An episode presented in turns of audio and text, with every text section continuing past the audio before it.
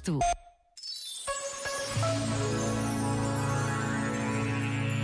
Sobre o lugar da escola na comunidade, escreveu Carlos Carvalho.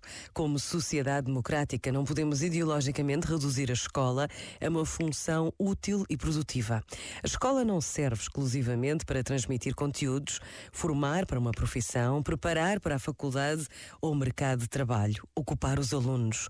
A sua função humanizadora pressupõe um pacto educativo global, como nos propõe o Papa Francisco, que não exclua nenhuma das suas complexas funções, das quais se destacam o gosto e o entusiasmo por aprender. A escola deve comprometer-se com a aprendizagem ao longo da vida, isto é, ensinar a não desistir de aprender, provocando e acompanhando processos. Este momento está disponível em podcast no site e na app.